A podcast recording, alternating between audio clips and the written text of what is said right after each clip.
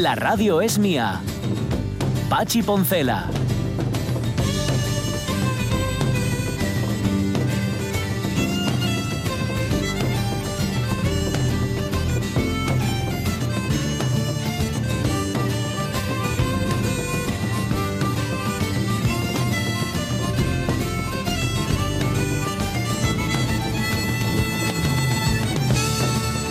Las 11 y 8 minutos de la mañana me asomo un momentín a Instagram y me encuentro con una cosa de la que creo que no voy a poder reponerme en mi vida, nunca más, nunca jamás, que son los rasgos de David Varela, de nuestro David Varela, en el cuerpo de Kate, de Kate Winslet en Titanic. ¡Ay, Dios!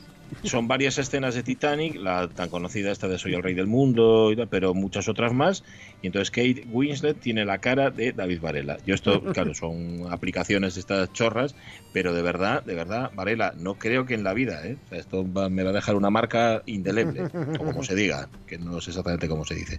Pero antes de que los contratos empezaran a ser basura, en- de esto hace ya mucho, ¿eh? No, no penséis que es del otro día, que da la impresión de que estamos dando un flash de última hora, ¿no, señor? Bueno, pues antes de que esto pasara, nuestro tiempo laboral, o sea, nuestra trayectoria laboral se medía en bienios, trienios, quinquenios y todas estas cosas.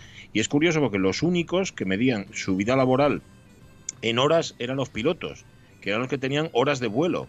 ¿Te das Sí, cuenta, no? ellos verdad. no hablaban de, de horas de vuelo. ¿Cuántas horas de vuelo lleva usted? Yo, Ujú. 3.000 horas de vuelo. Ahora, podemos hacerlo nosotros ahora también, ¿no? Digo, con esto de que hay contratos por días, por horas, por, por minutos, pues casi que sí que podríamos hacerlo. Hoy queremos volar un rato con o sin piloto. Mm, La mayor parte de las impresiones que nos habéis dejado son con piloto, pero los hay que no. Los hay que se han atrevido a lanzarse eso, ahí al, al espacio exterior sin otra cosa que no fuera mm, su propio cuerpo.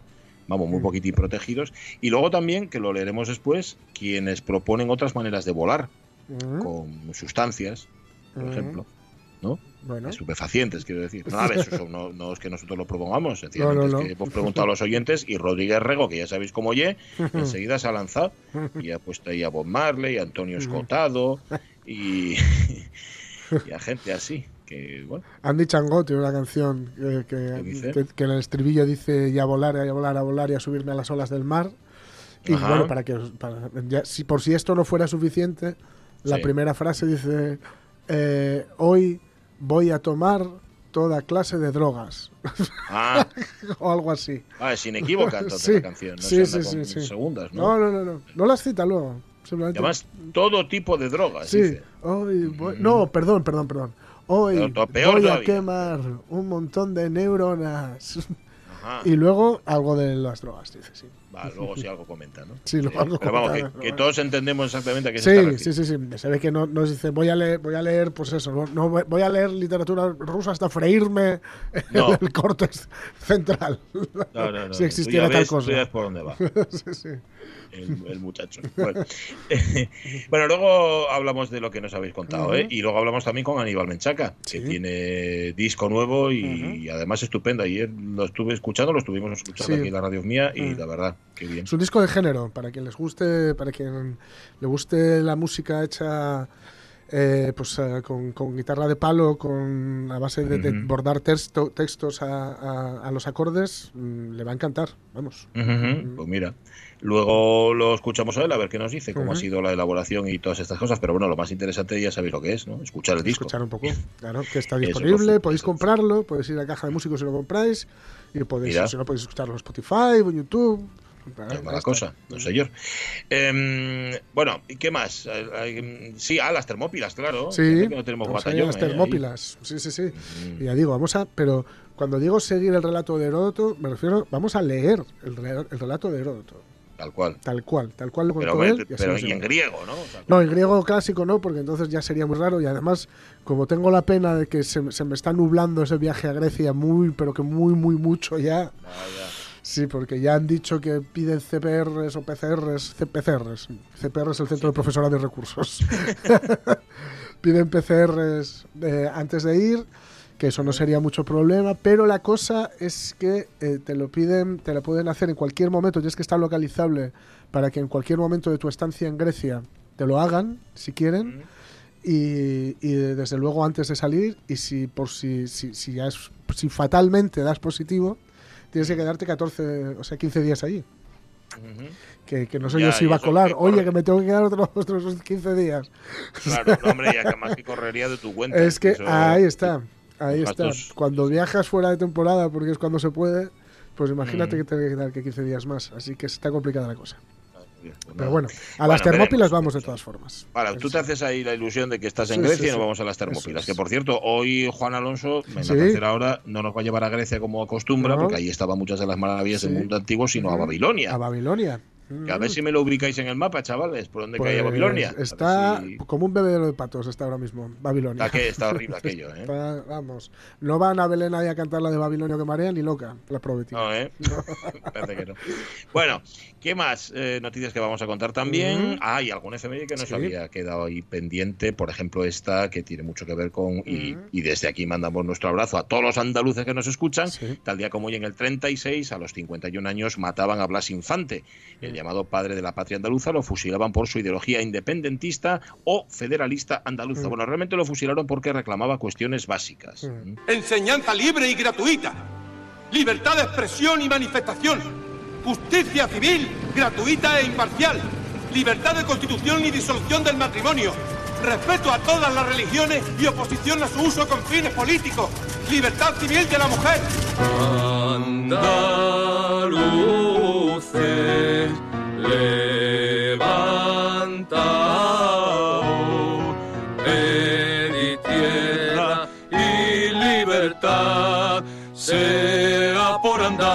Andalucía libre, España y la humanidad.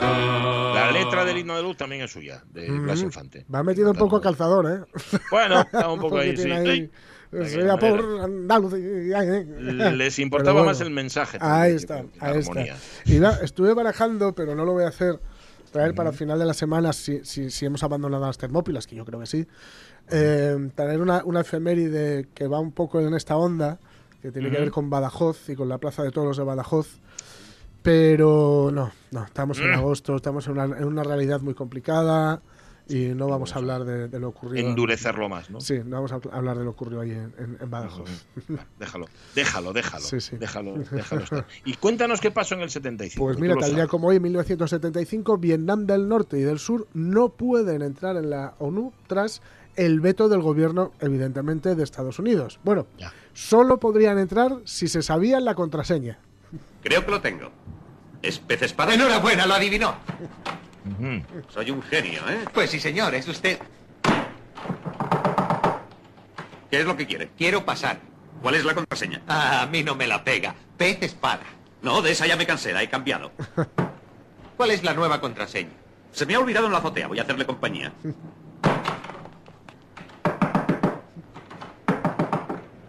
¡Eh! Ahí viene mi compadre. Oye, Pinky, ¿conoces la contraseña? Levántese, esa no es forma de entrar en una taberna, es la forma de salir. Y ahí va, dejamos el chiste hasta el final porque tenía gracia lo de, lo de entraros ahí en la taberna. Pero sí, sí, claro, que va a decir Estados Unidos? No, pasad, pasad. Claro. Hombre, podrían haberle dejado pasar y luego hacerle la vida imposible, hacerle la petaca, Sí, eh, o sea, bromas de todo tipo y en la ONU. Sí. Bueno, no sé. Pero- pero bueno, pero ya no. les habían hecho, Sí, ya le habían hecho les bastante la habían hecho bromas.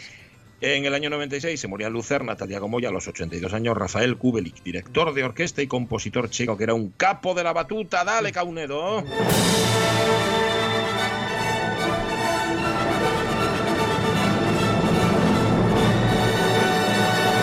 Hace muchos, muchos años, en una galaxia muy, muy lejana. ¡Ay, amigo! Todo escrito ya.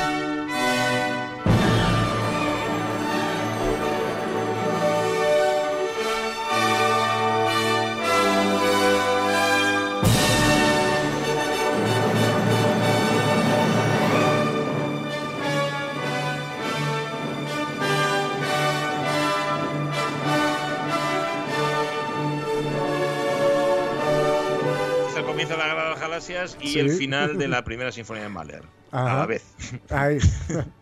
dirigida por Rafael, Rafael Kubelik, que cualquier cosa que veáis firmada por Mm. este señor, ojo, porque él era hijo de, de- del señor Kubelik, de Jan Kubelik, que era Ah. un grandísimo violinista, o sea que fijaos eh, el nombre y el apellido y todo lo demás, pero cualquier cosa que veáis grabada por este hombre Sí. o sea, merece la pena. Su versión de las sinfonías de Mahler, que fue además de las primeras que se llevaron al disco, Ujú. bueno, son una auténtica maravilla.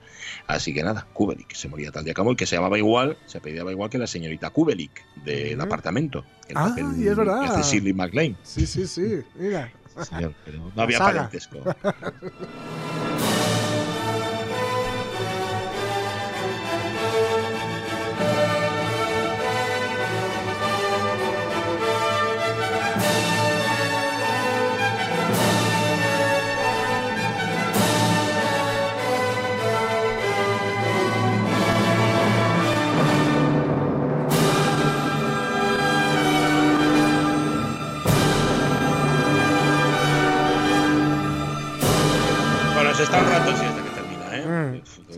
Cada vez me gusta más este hombre, ¿eh? ¿Eh? Mahler, ¿Qué? digo. Que cada vez me gusta Ah, más. Sí, sí. Mahler, buah, era, un, era un punto filipino. sí. Es de estos que tú estás haciendo otra cosa, estás Mm. música Mahler de fondo y dices, espera, espera, espera, espera, y te vas a ver que... Sí, sí, sí, sí. que esto que anda tramando este señor. sí, señor. Dice Lojar, por cierto, que joven Alonso espera para ir a Grecia que los de los PCR no y lo peor. Una flota de la Marina de Guerra turca está escoltando un barco que va a realizar prospecciones en el fondo marino que pertenece a los griegos. Bueno, O sea que si van los turcos para allá se puede armar. se puede armar, se puede armar porque se tienen ahí, se las tienen guardadas Bueno. unos a otros desde hace tiempo. ya. Sí, sí, sí, llevan tiempo en, en hostilidades, a Sí, veces bajo cubierta y a, veces Sí. sobre cubierta. Bueno, las 11 y 18. Ay, volemos, volemos.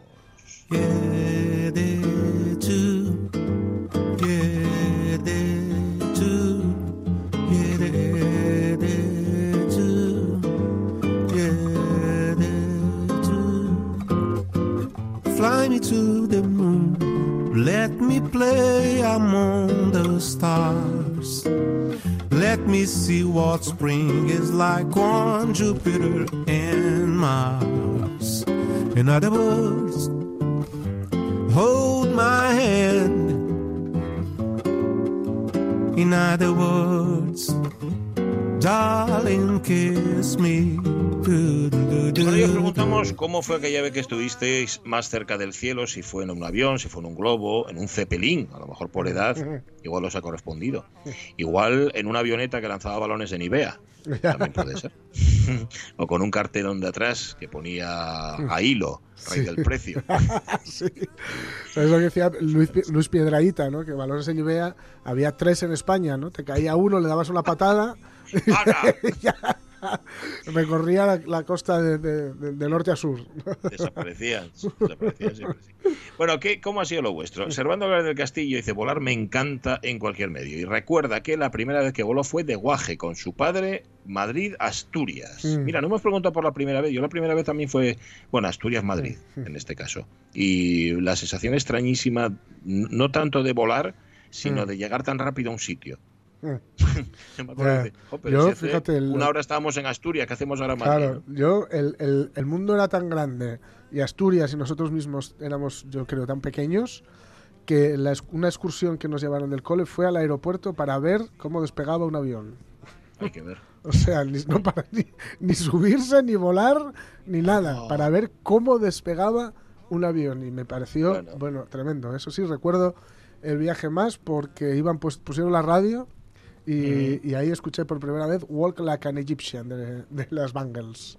Ah, mira tú, que, que re- que recuerdo con música Sí, sí, incorporada. Hay que recordar que eran los mismos tiempos en los que íbamos a galerías preciados para subir una escalera mecánica. Claro, eso es, efectivamente. Muy y, a precario, casa de- y a casa del vecino a ver la tele en color. O sea, que- Eso es verdad, es verdad. "Mi- no, y pues de verdad, aquella que decías tú, ay, en casa del vecino ya empezó Mazinger Z. Dice, no, imbécil, empiezan todos los sitios a la vez. Éramos muy ingenuos. sí, sí, sí, y el mundo son. era muy grande.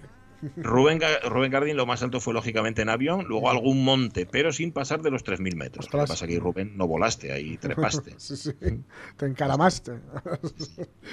¿Qué más tenemos por ahí? Eh. Fotila Morales dice, fue el mío regalo de cumpleaños este año, una vuelta en globo. Llegamos solo, solo entrecomillado, hasta Vega. Pero vaya experiencia más guapa, recomiendo irlo a todo el mundo.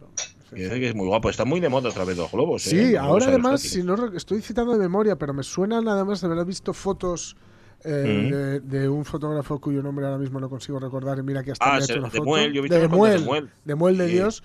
Creo que hay una que tienes la opción de cruzar la, la cordillera. Eh, Y- ¿Sabes? De, sobrevolar Y- y- la cordillera cantábrica. Y espera que también vi fotos de Juanjo Arrojo, me da la impresión Sí, con, ¿eh? con todo esto. Juanjo Arrojo, si estás ahí, que ya sé que a veces nos escuchas, manifiéstate. A ver si tienes alguna de esas fotos y, y las compartimos.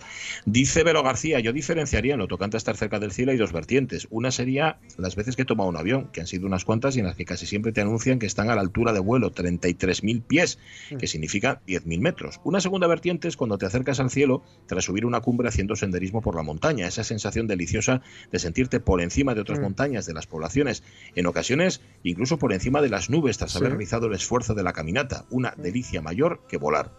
Hay que Pues probarlo. seguro, ¿eh? seguro. Yo nunca lo he probado. Bueno, ¿qué más? Marce Gijón dice que pues volar lo menos posible en avión a las islas de vez en cuando, porque a mí no me gusta mucho volar, prefiero el coche, pero la vez que más cerca me sentí del cielo fue a los pies del Picurriello. Eso sí Mm. que fue inolvidable. Eh, Marce, pues si hubieras estado arriba ¿Ya? del Picurrillo, todavía más sensación. Javier Castro viajó en avión varias veces. Como dice mi mujer, es la mejor atracción de la feria, ni Noria ni nada. Lo más, dice Londres o Roma. Estoy de acuerdo. Me encanta ir en avión. Debe ser el único, de momento, que dijo que le encantaba ir en avión. Blanca Pérez Soto dice en avión unas cuantas y otra en avioneta. Ah, Cuidado, esto ya es nivel, esto es pro. Esto, mira. Mm, vamos. sí. Mira, Pepita Pérez viajó mucho en aviones. y Viajé por trabajo más que una zafata. Mm. Cuando besé suelo asturiano dije, no vuelo ni en jet privado. Mm. Tardé 10 años en pillar un avión para ir a Canarias, para dar el gusto a la mifía. Tengo pendiente un paseín en parapente con un profesional que me maneje. Mm. Sí, sí, eso tiene que ser Eso, siempre sí, sí. con profesionales. ¿eh? Qué, maravilloso. ¿Qué más? ¿Qué más? Mariasun, dice Mariasun Muñiz, dice, la primera vez que subí en avión fue en nuestro viaje de recién casados, un vuelo que solo duró 10 horas, pero Uh. que si pudiera repetiría mil veces por el destino, que seguro os hacéis Mm. una idea cuál fue, pero sobre todo por la persona con la que fui. ¿De qué, ¿De qué sitio estar hablando? A lo mejor de México. Es que nos pone luego un mensaje más arriba que yo Ah. confieso antes de que Chichen Itza baje de culo. Ella también. Ah, pues será, será entonces. Bajo sentada, sí, va a ser México, yo creo que sí. Antonio Manuz, en el 91, en aquellos cursillos del Patronato Deportivo Municipal, me apunté al de parapente y llegué a saltar desde el Pico del Sol en Gijón y Ujú. aterrizó en La Camocha, impresionante experiencia. Salté hasta cinco veces, pero me dio un poco de miedo al aterrizar. Es demasiado fácil pegarte el leñazo definitivo. Claro, es que ahí el problema no es despegar, ¿no? Claro, Eh, claro, claro, claro. es- Eso pues es como lo del chiste, ¿no? Hasta ahora bien. Hasta ahora bien, sí, sí. ya veremos. Eh, dice Alberto Safrutos, con los pies en el suelo, ¿eh? cuando estuve en la cima del Teide, ahí es donde se sintió Mm. volando. A alcanzarla me ayudó mucho el teleférico, porque tengo poco de Juanito y Arzábal. Sí. Otras que por ir habiendo teleférico. ¿para qué te vas a molestar? Trepar. Eh, ¿Qué dice Paulino Villar? Dice que el jueves voy a la tierrina, a ver si os voy a ver. ¿Qué ganas? ¡Ole! Yo viajar en avión, coche o globo ni de broma. El aire Astur me espera, la salud ya todo bien. Últimos y todo ok. Adiós al virus. Señal ahí de fuerza y saludos a todos. Oye, Sí, pues. ¿cómo, cómo nos alegra, Sí, Paulino? señor. Sí, sí, sí, sí, qué bien, qué bien. Que ya estés bien, hombre, Eso y es. que lo puedes contar. Roberto Cañal fue varias veces en avión, bueno, en avión, pon él, pero la vez que tuve más cerca del cielo fue en Vegadario, una noche despechada, y nosotros, compañeros de segundo de BUB, 16 añinos, quien los pillara, estábamos como tontos, mirando para lo alto y viendo todos las estrellas, y puntos de luz que parecía que te estirabes y les tocabes. Precioso. Ahí volaste mm, sin despegarte del suelo. Pues sí. Qué cosa más guapa, ¿no? Sí, sí, sí. Desde luego. Mira, Beca Meana dice Barracus y yo, MA Barracus y yo, ya sabes, el, el de- el del equipo A, Del que equipo A, tenía miedo a volar y que todos, todos los capítulos tenía que volar al prove, no sé cómo tenía- seguía teniendo miedo. Bueno, claro, porque lo sedaban. Subía sedado. Ah, sí. entonces, claro. Ujú. Y dice, pues MA Barracus y yo, primos hermanos. Con los años ya puedo ir sentada dignamente en un avión, pero sin gilipolleces. Dice. Ajá. Sin Gilipolleces con perdón, ¿qué quiere decir? pues será mirar Sí, por sí. la ventanilla o Ah, charlar. vale. o sea, mirando al frente y sin Sí, volver sí. la espalda. Ay, ay, con, el, con, los, con el hocico metido en un libro, como yo. Bueno, coro Carmelita dice, a día de hoy, eso de volare, cantare, o, o, o, lo cambio por volare, rezare. Jo. El hacerme mayor me hace sentir más miedosa, recelosa, y lo de subir hasta el cielo lo dejo a la imaginación. Sin embargo, me parece que debe de ser una experiencia fantástica subir en globo o en parapente. Yo he viajado bastante en avión. Eso es lo más cerca que estuve de las nubes físicamente, porque la verdad es que día a día vivo en una de ellas, y lo sé, porque nunca me entero de nada. Enhorabuena. ¿Qué más? Cristina Rodríguez Fernández dice, ni recordarlo quiero, fue en Santander, fui con un grupo de amigos a ver la avioneta que se acaba de comprar uno de ellos. Nos dijo que si alguien quería dar una vuelta en ella, nadie aceptó la, invita- la invitación, menos Chris, claro, o sea, menos ella. Aún no habíamos despegado y ya me estaba, ya me estaba arrepentida de mi osadía. Aquello parecía un ataúd y me entró terror. Así que apreté los ojos y despegamos. Fue una maravillosa experiencia, excepto porque el piloto se puso a hacer rizos y coletas y yo empecé a ponerme de color verde rana. Cuando aterrizamos hice lo mismo que el Santo Padre, besé el suelo y me prometí no volver nunca a meterme en esos berenjenales. Bueno, mm, es que ir en una avioneta, ¿a quién se le Ostras, tú. Yo fui en, en Melilla a el, el avión, que es un avión barra avioneta, lo que te lleva. ¿sabes? Que es Ah, uno sí. de estos de hélice.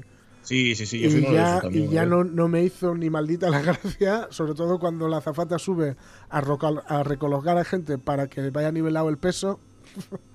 Callao. sí, sí. O sea, sí. Sí, sí, sí. Para sí. que, pa' que no venza de un lado, ¿no? Eso es para que vaya nivelado. Porque luego resulta que la, la, eh, pista de aterrizaje en Melilla eh, es muy, muy corta. Si no recuerdo mal, son 850 metros, pero estoy diciendo de memoria y dicho en, en la noche melillense que alguien me lo- nos, nos lo comentó alguien.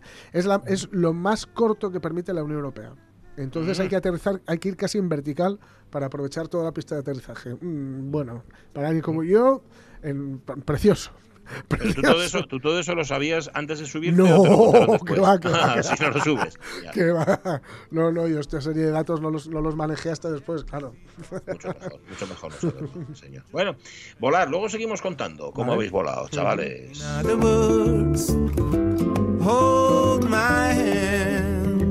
Por cierto, este es Yaván.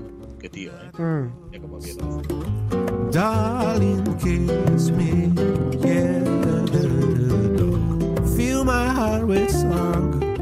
Bueno, volar, volar, a ver, puede haber vuelo corto, vuelo largo, mm, vuelo ancho también, Ujú. vuelo desde el que divisa muchas cosas, y vuelos rasantes, por ejemplo, el de las gallinas.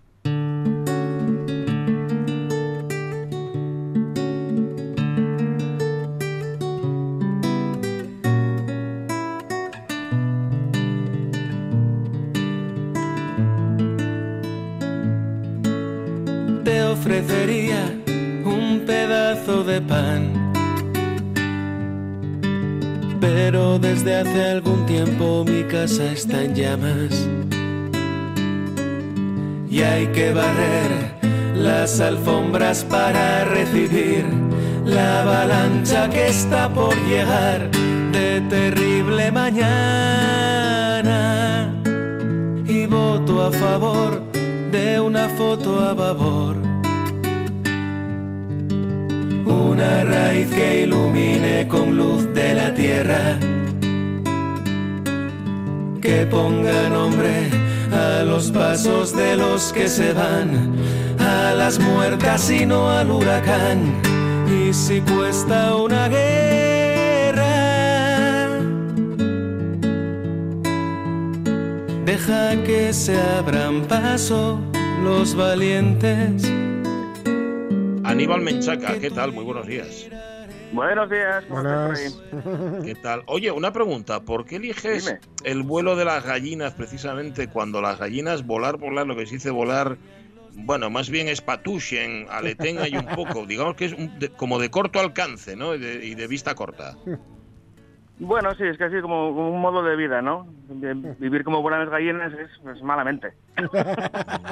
Ya, pero luego, pero luego escuchando las canciones, porque hay una cosa que está clara, aquí igual leer los libros de los autores a los que entrevistamos no los leemos, pero los discos los escuchamos de cabo a rabo. Luego da la impresión No en las canciones remedio, de que tampoco. no es así, de que hay una vista un poquitín más larga, ¿no? Eh, bueno, en realidad es una frase que me hizo gracia que está en una canción Ah, y se me hizo gracia como concepto. Mm. Vale, vale, vale. vale. Bueno, igual, igual porque vivimos, en general, vivimos así, ¿no? Los seres humanos. De alguna manera sí, de alguna manera sí. O, sí, o con pistas muy cortas como la de Melilla. Oye, fascinante lo de, lo de la pista de aterrizaje de Melilla. Ah, No estaba sí. mis planes. No estaba en mis planes ir volando hacia allí, pero vamos, ya lo tengo descartado completamente. Sí, no, no, no, no lo hagas. Si no te No gusta volar, eso para, para el vuelo a la gallina fatal, esa pista. Esa Volar no me importa, pero lo que es aterrizar me, me da un poco de Sí, cosas. sí, sí. Esa pista fatal. Oye, ¿cómo ha sido un poco la, la gestión? Yo decir para quien, bueno, ya hemos escuchado mm, dos, dos momentinos, uno al principio y ahora otro de- del disco. Es un disco Ajá. que yo lo veo así, que es como un poco que va a la esencia, es como el, el pan y la sal, ¿no? De, de ir a, al- a la, a la melodía, a, a la letra, al texto, a- a- decía antes, a abordar precisamente esas, esas letras en la, en la melodía y en unos arreglos eh, sencillos, aparentemente sencillos. ¿Cómo, cómo, lo, ¿Cómo lo gestas? ¿Cómo se te ocurre? Porque tú ya llevas un montón en esto también y digamos, como, como dices tú, bueno, pues ya, ya toca, ya toca ponerse con esto y ya toca hacerlo de, de qué modo. Sí, a ver, en realidad es, es casi un homenaje ¿no? a, a- a un estilo de música que me acompañó desde siempre, que es la canción de autor, mm, eh, pero la más alejada de un poco del, del concepto norteamericano. ¿no? Es un río muy latino, que luego tuvo un circuito muy gordo también en Madrid en los 90 y tal. Y, y es un poco, no voy a decir una protesta, pero sí una reivindicación de, de lo sencillo en, en forma, que no necesariamente en fondo. Y, y esto, el, el- el- el- me da mucha rabia pensar que el, el hecho tan popular y, y sencillo de coger un instrumento que tengas en casa, hacer canciones y, y darlas por terminadas también, Sí, sí. sea una cosa que pueda pasar de moda. Me parece absurdo. Sí, mm, que la, la cosa de hacer una canción y decir, no, ahora todavía tengo que hablar con un productor y buscar un no sé qué y buscar no sé Claro, claro, claro. Pare- Parece que no merece la pena, ¿no? Si no vas a conseguir que suene como una producción de la hostia, parece que no merece la pena hacer las cosas. Y, Claro, pero, pero esto, espérate un momento, Aníbal, porque esto tiene truco, ¿eh? Es decir, el dominio que tú tienes de la guitarra, eso es lo que hace que las canciones sean, aparte de las letras, evidentemente, sean todavía más interesantes. De hecho, te diré, yo escuchándolo no pensaba en los cantautores españoles de los 90, yo pensaba directamente en Silvio Rodríguez. Bueno, sí, sí, es una influencia muy gorda, eso es evidente. En realidad, yo creo que se parece más a otras cosas. Lo que pasa que, obviamente, Silvio es como el, el, pues, el personaje que todos conocemos que hacía algo así, ¿no? Con una guitarra española. Eh, no tengo ningún problema en, en aceptar esa influencia, ¿eh? No, no, no, si al, al revés, Al al revés, si te lo estoy contrario, diciendo sí, justamente por eso, por el dominio del instrumento y por lo que eres capaz de hacer con, con las músicas. Es que es una música muy elaborada, aunque parezca sencilla. Claro, eso que te decía, ¿no? En, en forma es como muy sencillo el formato, pero luego, pues, eh, hacer una canción siempre es complicado. Pues sí. Bueno, no estás solo, ¿no? En este disco. Eres tú con la guitarra, pero te has llevado un grupo de, de gente, de músicos amigos en los que confías. Mm, sobre todo amigos. Lo que quería era. pues, sí, o sea, son músicos estupendos, pero lo que quería era pues, convertir esto en una cosa un poco vital. Que luego dentro de unos años recuerde y tal. Entonces quería gente, sobre todo, gente querida. Claro. Y Claro. pues, claro, es gente fantástica, que me da igual que tenga un nombre en la música que no, eso es lo de menos. Y, y la verdad es que me he quedado encantado porque mm, eh, lo que intenté es que ellos mismos cogieran su instrumento, que son los que mejor saben utilizarlo, e hicieran sus propios arreglos ellos. Yo les dejé carta blanca, hicieron un poco lo que les dio la gana y, y la verdad es que estoy encantado con el resultado. Y eso para un arreglista como tú eres, eso es, es un... ¿Cómo te diría yo? ¿Eso cuesta o es un alivio? Es decir, bueno, pues por una vez no tengo que arreglar yo. ¡Hala, toma! Yo creo que es una cuestión de, de- de honestidad casi. O sea, yo no voy a decirle a una chica que toca el violín cómo Sí, tiene que sí, tocarlo. sí. Yo no sé ni, ni- ni encenderlo, un violín, no sé cómo funciona. Entonces, pues entiendo que ella está de escuchar esas cosas, sabe cómo funcionan, en qué Claro. contexto y pff, lo va a hacer mucho mejor que yo. Cancio- ¿Canciones compuestas ex profeso o canciones que ella llevaba mucho tiempo que las tenías ahí guardadas y que por fin han salido? Exprofeso, exprofeso, eso es latín. ¿Todas? ex profesus, quería decir, perdón. Es profesus. Eh, pues en realidad, como es una cosa tan, ya te digo, un proyecto así como muy vital, sin prisas, hay alguna canción que tiene un montón de tiempo. Eh, yo qué sé, entre la más antigua y la más moderna, igual hay 10 años de diferencia, Madre mía. tranquilamente. Sin contar los arreglos, ¿eh? eso ya Sí, es otra sí. cosa. Mm. Lo que son las canciones, sí, sí. Pero claro, también es lo, es lo bueno de hacer, digamos, algo atemporal, ¿no? Que no, que no va pegado a, a, pues eso, al ritmo del momento o al arreglo del momento o al sonido del momento, ¿no? Claro, es el punto atemporal que tiene, sí. Claro. Sí, sí. Y esto, claro, eh, ahora quiero decir, ¿cómo, cómo, te, cómo, te, plan- cómo te planteas, digamos, eh, acercarlo ahora mismo a, a la gente? Bueno, aparte de con cuidado, porque, Mucha precaución. porque, vamos, está la cosa así un Pues mira, es- lo de, lo de como buenas las gallinas tiene, tiene mucho al caso porque sacar un disco en pleno confinamiento es como, Sí, sí. venga, hombre, de verdad. A ver, sacar un Tanto disco en tiempo general. y ahora un lo disco. Tanto tiempo iba a cuadrarme una cuarentena por un virus eh, mundialmente fatal, ¿no? Joder, qué mala suerte. Pero bueno. Entonces, nada, pues eh, hay que buscar nuevos métodos, nuevos formatos, nuevas maneras de, de acercarse a la Sí, peña, porque está la cosa un poco fastidiada, sí, evidentemente. Estás de fondo, estás de fondo, pero vamos a subirlo un poco, porque Sí. es que siempre hacemos lo mismo. Ponemos el disco y luego no lo escuchamos. Sube, Cabonedo. Generarte una atmósfera salida de tu mismo aliento, el aire más eficaz para albergar la vida y luego darle al botón.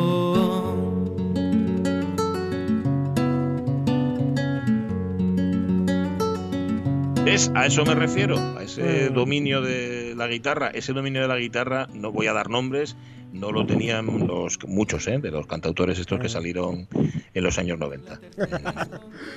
Tam- también, también te lo digo. ¿eh? Bueno, y, y los de los 60 tampoco. A ver, en el, el circuito madrileño más underground y tal, sí que había peña muy buena, ¿eh? Mm. Lo que pasa que no, no trascendieron. Claro. de Madrid. Escucharlos por de Madrid era rarísimo. Vale, vale. Bueno, oye, eh, estás, estás hablando del circuito underground madrileño. Ahora mismo, lo que sí decíamos antes, lo de sacar un disco ahora. eh, yo creo que todas las semanas, bueno, si, si no todas las semanas, igual estoy exagerando, pero vamos, cada dos semanas tenemos a alguien que ha sacado un disco en Asturias. Eh, Ah, que muy es un momento es un momento tremendo ¿eh? de, de- no sé si de creatividad o de o de huir hacia adelante no tengo ni idea Aníbal Ojo, la verdad es que yo creo que co- como, como eh, región creativa no nos podemos quejar. Hay cosas maravillosas en Asturias en, en- en todos los géneros. Y hay gente que no para de hacer cosas. Mm, también es verdad que, yo qué sé, igual es que como tampoco hay trabajo ni nada, pues entonces Hay tiempo libre para ocupar. tocar, ¿no? Y para tenemos componer. tiempo de sobra para crear lo que nos dé la oye pon- pon- ponme la última ponme la última Caunedo a ver no sé cuál Y elegimos si guardamos un minuto de silencio por cada dinosaurio que haya pisado un charco alguna vez. Y mientras tanto nos miramos, poco más puedo ofrecer. Son una tundra mis manos de norte a sur. Vivo como vuelan las gallinas de mala manera. Querrías construir tu casa tan lejos de la carretera. oye para comprar el disco a dónde vamos Pues, mm, a ver, todavía está un poco recién salido del horno. En Gijón hay varios sitios, está pues la Vida Alegre, la Caja de Músicos, eh, la Habitación Propia, la Revoltosa. Mm, Todavía tengo que, que moverlo por, por la capital y todo esto. Claro, cuando uno es su propio Claro. todo, Porque esto te, te lo has guisado y cocinado tú, tú. Claro. su propio manager, su Claro. propio chofer y todo, pues es todo un poco más, más lento.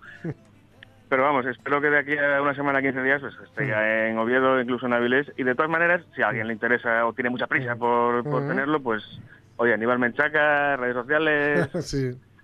mensajito, a ver, galán, no te puedo conseguir. Y arreglado. Y, está, algún, a la vieja usanza. y algún concierto cumpliendo las normas de seguridad vigentes. Todavía está negociándose Ah, porque es muy complicado. Para, Sí, sí. para gente como yo, que lo Mm. que nos viene guay o lo que es un poco así ad hoc es tocar dentro de un tigre pequeñito, Claro. Mm. eso está muy, muy Está muy complicado. complicado. Sí, sí, sí. Vale. de momento Entonces, que el que- vuelo que el vuelo sea alto y no rasante vamos Mm. que Sea largo. solo la Eh, sí Bueno, que vuele vuelo- vamos que, un vuelo y- y, que tenga garantiza una caída desde menos altura. ¿eh? bueno tam- también es verdad, también es verdad. Aníbal Menchaca un abrazo muy fuerte cuídate Muchas gracias, chavales. Un abrazo, Aníbal. Gracias a ti. Un besazo. Chao, chao. Hasta luego. La portada, un óleo de Gloria Camaño, Sí. donde se ve al rapacín con la guitarruca, Sí, sí. sentado ahí con la gallina al lado, Ujú. ¿eh? y muy rural. Sí, sí, sí. Eh, Es eso, es, eh, refleja muy bien la, la sencillez o la aparente, ya digo, sencillez de, de- del disco, que es un disco que para quienes sean, pues efectivamente es, es un disco de género. Eh, Mm. Es un disco de género, es un disco de, de, pues eso, de, de- de guitarra de, palo. Cuando digo guitarra de palo me refiero a guitarra española, no, no acústica o, o acústica, bueno, al sonido este que, que efectivamente eh, es, yo creo que, que- que tiene, claro, cuando, cuando tienes la maestría en el género que tiene Aníbal, puedes reivindicarlo tranquilamente, ¿no? Porque Claro, dices, claro, claro. esto es, es difícil que, que si- tal vez si, si no eres muy afín al género no te va a entusiasmar, no te va a poder, pero no te va desde luego a molestar, te va y, y- y si le das un par de escuchas es muy probable que te vaya a gustar, porque está realmente muy, muy, pero que muy bien hecho, muy bien hecho y muy, muy bien cuidado y, y es, digamos, el trabajo de alguien que no solo tiene talento, sino que sabe lo que se hace, ¿no? Que, que no siempre es igual, no siempre es lo mismo, o no siempre como- coinciden. Sí, y como dices tú tantas veces, ¿por qué los perros se lamen Eh, la entrepierna? Porque, porque pueden. pueden. ¿Por qué Aníbal Menchaca saca un disco como este? Porque puede puede. hacerlo. Y, y no todo el mundo puede. Claro. Oye, preguntabas antes por las fotos, era Juanjo Arrojo, Sí. nos pone un mensaje y dice, yo volar como si lle en una escoba, dice, el préstame más galla, creo que volé en casi todo. Lo último fue la travesía de los picos de Europa en el globo de volar en Asturias, con Jorge Iglesias de piloto, que nos subió Mm. a 5.600 metros de altura. Toma. Dice, fue una Oh. verdadera pasada, aunque a esa altura el frío empieza a notarse. Llegamos a los 16 grados bajo cero, pero nada, soplar un poco los dedos y a disfrutar. Jo, jo, jo. Pues sí. y, y de hecho, en efecto, vimos fotos suyas y Sí. también, también recuerdo las fotos de Muel. No sé si Mm. en la misma travesía o no, pero uff, Madre qué mía. impresionante, ¿no? Tener, tener el pulso para hacer la foto desde ahí arriba. Yo a 16 bajo cero. Bueno, igual no era en ese momento justo, ¿no? Pero uf, igual. Igual, igual, aunque, sea- aunque fueran dos bajo cero. Aparte te que entre 2 y 16 bajo cero tampoco distingues Yo mucho, ya lo noto. No, no lo noto ya. Ya me No, da, dame igual. Yo nada. Bueno, es eh, como las cervezas. Entre 2 y 16 yo ya no lo noto. No se nota absolutamente nada. ¿no? Gracias, oyentes. Luego repasamos más, que tenemos todavía Sí. más mensajes y contaremos más de lo que nos habéis contado a su vez volando. Tenemos que irnos a las termópilas, pero antes tenemos que contar noticias. Va.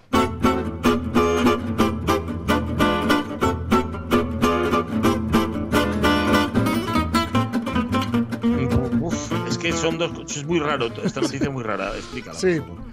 Figo le da la bienvenida a Portugal a Juan Carlos I hablando de coletas y le llueven Ah. críticas. Dos puntos. Siempre fue extremo derecho. ¿Eres tonto o algo parecido? Mamá dice que tonto es el que hace tonterías. Ajá, Eso es un corte este la- este la las dice, ¿no? Sí. Eh, puso, bienvenido su majestad, aquí no hay coletas. Mm. Este es el tuit que publicó el domingo el exfutbolista Luis Figo, ya sabéis, eh, de grato recuerdo para quienes somos aficionados al Barcelona, enlazando a una noticia del diario El Mundo que decía que el rey emérito pretendía establecerse en Portugal, que no lo sabemos. Porque seguimos sin saber dónde está. Entonces, no sabemos si está en Portugal o si pasó por Portugal o si o qué, ¿no? Eh, Hizo mucho ruido, aunque ha sorprendido porque Figo, bueno, muchas veces. A, a mí me hace gracia esto de la noticia, ¿no? Porque me hace gracia, bueno, me sorprende, porque dice que Figo ha dejado claro en muchas ocasiones por dónde van sus preferencias políticas. Bueno, mm, esto no es ninguna preferencia política. No. No, no. Eh, claro, lo de, lo de las coletas se supone que es una crítica Claro. a, a- a Pablo Iglesias. a Pablo ¿no? Iglesias y a Podemos, y lo pues se supone a la izquierda, ¿no? Al vicepresidente segundo del gobierno. Pero esto, el, el tema del rey, de mano, es, se supone eh, imparcial y, y- Sí. y todo esto de lo que rodea al escándalo, o al escándalo, no, bueno, a lo que le ha ocurrido ahora mismo a Juan. Carlos I no tiene que ver con la, tanto con la política como con, con el fisco. Con lo cual. Claro, lo que, lo que ha hecho ha sido inmediatamente el- en Twitter, pues le han, le han caído por todos los lados. Hombre, habrá quien haya apl- aplaudido, por supuesto, su, su tweet, ¿no? Y, y, claro, ha recordado muchas veces de que jugaba él, porque él era- efectivamente era, extremo Extremo derecho. Entonces, entonces la- se lo han recordado bastante. También en algunas ocasiones le han recordado sus, eh, sus, sus pagos, que- sus problemas con Hacienda, ¿no? Porque tuvo que pagar dos millones y pico. Y luego a mí hay uno que, que me gusta una cosa, que hay una cosa que tal, dice que, que alguien debería recordarle a Figo que Portugal es una república. ¿no? Y que, bueno, ya también, aparte de por su referencia a Coletas, decía, y, te- y que también deberían recordarle que, le- que, es una república en la que ahora mismo gobierna la izquierda. Dice, ya sabemos que no te gusta pagar Hacienda como al emérito, pero al menos no hagas el ridículo. Ese es uno de los, ese es uno de los, de los, de los, de los, de los tweets, ¿no? En fin. Eh, pues nada, que esto, que lo, lo del rey da para, para mucho, que hay quien gusta de meterse en estos berenjenales un poco gratuitamente, aunque lo de gratuito y fijo no casa No, eh. muy bien. Y bueno, yo no quiero hacer sangre o no quiero hacerme sangre, Sí. pero no me fiaría yo mucho del apoyo de Luis Figo. Yo creo que hay mucha gente que nos tiene que felicitar a todos por este triunfo. Míralo. Llorones. Felicite a los campeones.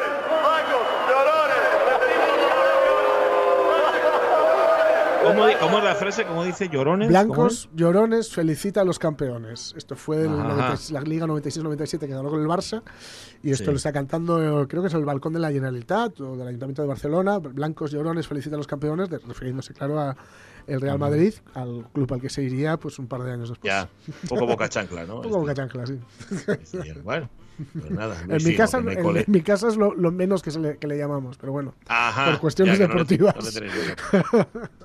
Vaya, vaya. Por tránsfuga igual o algo, ¿no? Claro, claro, vale, ya lo entiendo. Vale. Eh, una más, mira, parece ser que actitudes como esta. Como esta. Pensar es de pobres, de gente vulgar. No piensa ni el noble ni el cardenal. Actitudes como considerar chusma a los que son inferiores a ti, mm, eh, pues esto es muy antiguo, muy antiguo. Pensábamos que sí, hombre, que lo era, pero no tanto. Eh, ha- han lanzado los resultados de un estudio, bueno, se ha publicado en un artículo en la revista Antiquity, donde se ha analizado un- la dieta que llevaban, esto lo han hecho en un cementerio neolítico, en concreto el de Oslonsky, que no se Ujú. pronunciará así porque es polaco, Ujú. pero vamos, que nosotros lo decimos así. Han analizado este que tiene como, ¿qué deciros? Como 6.500 años, una Mm. cosa así. Esto estamos hablando del 4.600 antes de Cristo, o sea, una auténtica barbaridad. Y han analizado los restos de las personas que había ahí. Primero analizaron las- los objetos con los que enterraban a los, a, Sí. a los muertos, fundamentalmente, ¿no? Claro, si a ti te entierran con cosas así como de riquezas, de, por ejemplo, de, de metales preciosos que además no se daban en la zona, no se, eh, no se extraían de la zona ni tampoco se elaboraban en la zona, Ujú. es decir, que los Claro. traían de fuera, quiere decir que tú eras rico. Claro. Te enterraban con posesiones tuyas y todo lo demás. Pero el caso es que han analizado qué es lo que se incluía dentro de esos cacharros. eh, de, lo- de- de- de los, yo qué sé, de los pocillos, por ejemplo, ¿no? de bronce que había ahí, y han descubierto que en efecto los ricos comían cosas Mm. que no comían los pobres, con Claro. lo cual hay una diferencia de clases que se nota y además directamente en la dieta. Eh, decíamos, presencia de objetos de cobre. Era un material exótico, habría sido importado desde una gran distancia. Eh, está relacionado sobre todo con las diferencias en las dietas durante la vida de las personas. Los isótopos indican que las personas más ricas probablemente tuvieron un mayor acceso al ganado de pastos de alta calidad. Es decir, esos comían carne. Los pobres no lo comían. Además, como la tierra agrícola a menudo se hereda, aumenta la posibilidad de que esta desigualdad ya no fuera de hace 6.500 años, sino multigeneracional. Es decir, que ahora mismo todavía se está repitiendo. Estos arqueólogos que han hecho el trabajo que ahora se publica tienen una teoría, es que estas clases sociales más altas podrían ser descendientes de los primeros humanos que llegaron a esta zona, a la zona de Oslonki, y que se habrían repartido los mejores pastos. O sea, Mm. fueron los que primero Claro. llegaron, se quedaron con las tierras, luego llevaron las vacas, bueno, se lo comían absolutamente todo. Mm. Dice una de las, de las investigadoras, estamos presenciando la aparición de la desigualdad social y Mm. económica en las primeras comunidades prehistóricas, entre los que tienen y los que no tienen, en un momento mucho más temprano de lo que pensábamos Mm. en principio. Muchos de los valiosos artículos funerarios eh, llegaron procedentes de lugares situados a cientos de kilómetros de distancia, lo que indica que esta riqueza agrícola se tradujo en mayores oportunidades comerciales y más posesiones materiales también. Bueno, diréis que esto es de perogrullo, Mm. pero que en un yacimiento arqueológico te descubran mediante una investigación científica que esto Mm. era así, pues hombre, mm, sirve para confirmar lo que ya Sí. sabíamos, que desde tiempo inmemorial, ¿verdad? Los Mm. ricos y los pobres no comen lo mismo. Lo que pasa es que usted no está acostumbrado a comer bien. ¿O es que se cree que los ricos comen besugo? Que no, que a mí no me gustan las latas. Que da el escorbuto. Pues eso, los ricos comen latas, no comen besugo. Mm. ¿Cómo sería antes? Pues hombre, comían carne y los otros no. Supongo Sí. que, no sé. Igual, igual morían más sanos los pobres que los ricos, ¿eh? También Bueno, sí, pero antes. Ah, Pero antes sí, es cierto. Tragas y de sobra cuentas con que eres muy listo. También cree la vaca cuando la alimentan. Me dan pienso, luego existo. Está, el pienso que te den eh, define mucho absolutamente todo. Como se dice tantas veces, el código genético es importante, pero el código postal Claro.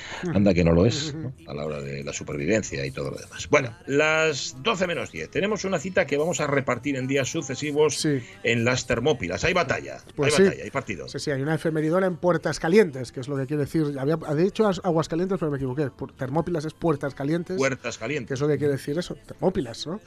Pues es que, y es que tal día como hoy, en el 80 antes de Cristo, antes de la era, como queráis, Leónidas I, rey de Esparta, uno de los reyes de Esparta, siempre había dos, uno se quedaba en Esparta y el otro luchaba, muere defendiendo el desfiladero de las Termópilas en Grecia durante la Segunda Guerra Médica, la Segunda Guerra contra los medos, los persas, mandando a 300 espartanos y, ojo, 700 guerreros tespios. No estaban solo los 300 espartanos, aunque sí, desde luego, eran los mejores entre los guerreros que había, no solo en Grecia, sino en el mundo, que tratan de contener el avance netamente superior del ejército persa dirigido por Jerjes I. Eh, en el 400 ya digo, fue esto, según Heródoto, sus restos, sus restos, perdón, serán trasladados a un gran mausoleo en, Esparta. Estamos en una efeméride redonda, hace 2500 años de esto. 2500 años. Así que vamos a ver qué nos dice Heródoto de esta batalla en las Termópilas, en Puertas Calientes. Que tiene un nombre así como Spaghetti Western. Totalmente.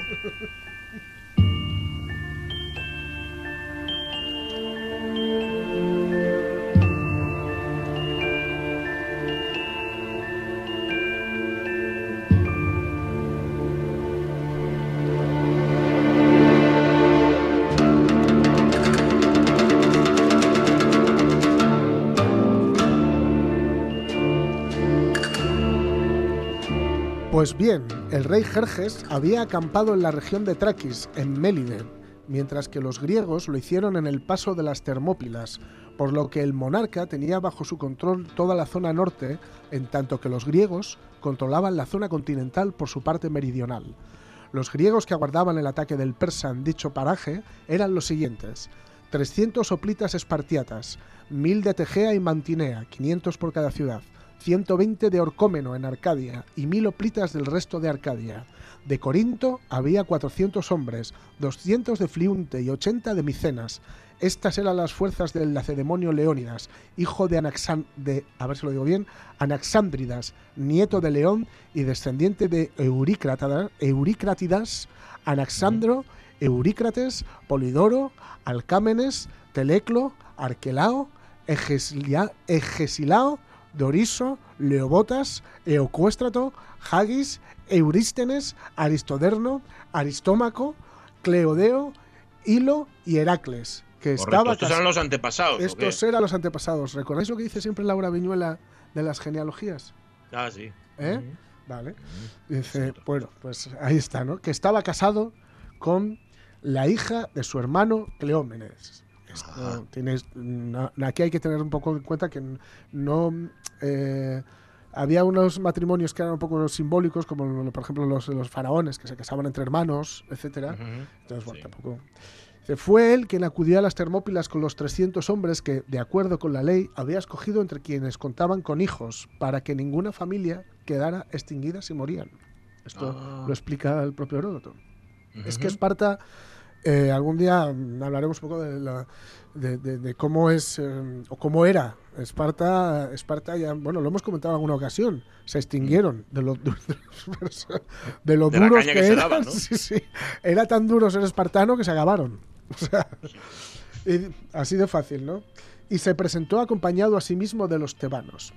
La razón por la que Leónidas se empeñó en que los tebanos fueran los únicos griegos que lo acompañasen radicaba en que se les acusaba de ser unos decididos partidarios de los medos, es decir, de los Ah. persas, ¿no?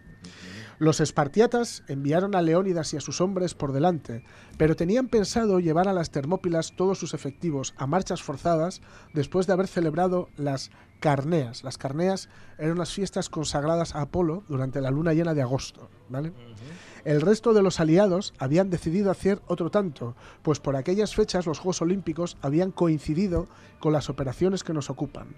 No creían que la campaña de las Termópilas fuera a decidirse tan rápidamente, de ahí que enviasen unas avanzadillas. Sabéis que durante los Juegos Olímpicos había una paz, había una tregua entre las polis griegas, pero claro, estos no eran griegos, eran medos, eran persas. Esto es lo que habla, la paz que hubiera entre las polis griegas Les daba igual. les daba bastante igual. Entre tanto, cuando el persa llegó a las proximidades del desfiladero, los griegos que se hallaban en las Termópilas fueron presa del pánico y consideraron la posibilidad de retirarse. Pero hombre, no me digas que lo primero que les da es canguelo ahí. Hombre, a ver, eran muchísimos más y dijeron, ostras tú, las Termópilas hay que de- mm, precisar, no es un desfiladero con dos, no es un corte, digamos, transversal en una montaña. Por un lado hay eh, montaña, hay pared, y por el otro la mar. ¿Vale? Entonces eh, es un desfiladero en el sentido de que, eh, pero no un desfiladero entre dos montes, ¿no? entre dos paredes, sino que por un lado está la pared y por otro está la mar, con lo cual a mí me parece aún más espeluznante todavía, todavía, ¿no? En ese sentido, la mayor parte de los peloponesios abogaba por trasladarse al Peloponeso, a la- es decir, retroceder hasta la península de del Peloponeso y montar guardia en el istmo. En el, en- digamos que retroceder, pero claro, esto lo, que, lo, único que va a hacer es que los persas avanzaran más rápidamente. Por lo cual, dice Heródoto, en vista de que ante esta proposición los focenses y los lacrios protestaron airadamente, Leónidas decidió permanecer donde estaba y enviar emisarios a las ciudades para pedirles que acudiesen en su ayuda, alegando que contaban con pocos efectivos para rechazar el ejército de los medos. Mientras los griegos discutían esta propuesta, Jerjes envió un jinete en misión de espionaje para que averiguara cuántos eran y qué era lo que estaban haciendo. Pues bien, el jinete vio que una parte de los soldados estaba realizando ejercicios atléticos fuera del muro que habían restaurado, un muro que habían puesto, mientras que los demás se peinaban la cabellera. Bueno, qué actitud, ¿no? Parece el vestuario del grupo Covadonga esto. sí, sí, sí. Pero cuidado, cuidado. Al oírlo Jerjes, como su proceder les- le resul- le- se le antojaba risible, mandó llamar a Demarato. Demarato eh, era, bueno, Demarato, hijo de Aristón, que se encontraba en el campamento. Era un rey de Esparta que se había exiliado en la corte de Jerjes. ¿vale? Entonces Demarato le dijo, esos individuos están ahí para enfrentarse a nosotros por el control del paso y se están preparando con ese propósito, pues entre ellos rige la siguiente norma. Siempre que van a poner en peligro su vida, se arreglan la cabeza, Ah, es decir, los pelos. Y entérate bien, si consigues someter a esos hombres y a los que se han quedado en Esparta, no habrá en todo el mundo ningún otro pueblo que se atreva a ofrecerte resistencia, pues vas a luchar contra el reino más glorioso y los más valerosos guerreros de toda la Grecia. Bueno, vaya pico, vaya pico que tenía de Marato. Hombre, ¿eh? de Marato, de Marato, era como Norato. Sí, señor. Dale el bicarbonato. Esto- Qué barbaridad. Pero no logró que sus- con sus palabras convencer a Jerjes. Jerjes Ah. no, no, no. Mm, Estaba muy vale, venido arriba y, de- y- y esto no le iba a convencer. Pero ya estaba avisado. Ajá, Quienes estaban ahí quedas. Y echándose aceite y habían, etcétera, etcétera, eran eh, espartanos. Era gente que, como sale en la película 300, lo único, nacían para ser soldados. Pues vamos a dejar a los espartanos Sí. arreglándose para la batalla y a Jerjes eh, riéndose para sus adentros, creyendo que va a vencer a estos tipos, todo por no hacer caso a De Marato, que algo sabría del asunto. Mañana seguimos contando más sobre las termópilas. ¿no? A ver si mañana entramos en batalla, yo creo que sí. De momento vamos a las noticias, que es otra batalla también curiosa. Y luego la tercera hora de la radio es mía.